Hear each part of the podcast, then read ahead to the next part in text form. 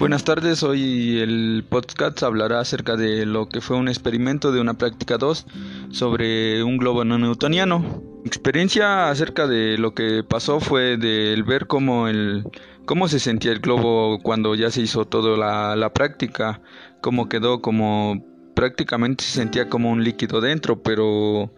no era así. Pero al compararlo con un globo con agua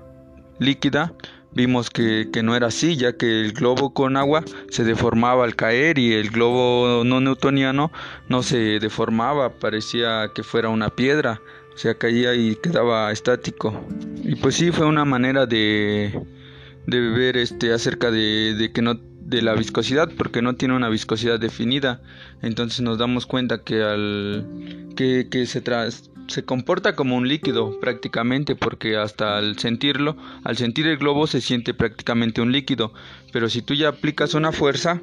pues ya se cambia su comportamiento, su comportamiento cambia hacia ser un sólido.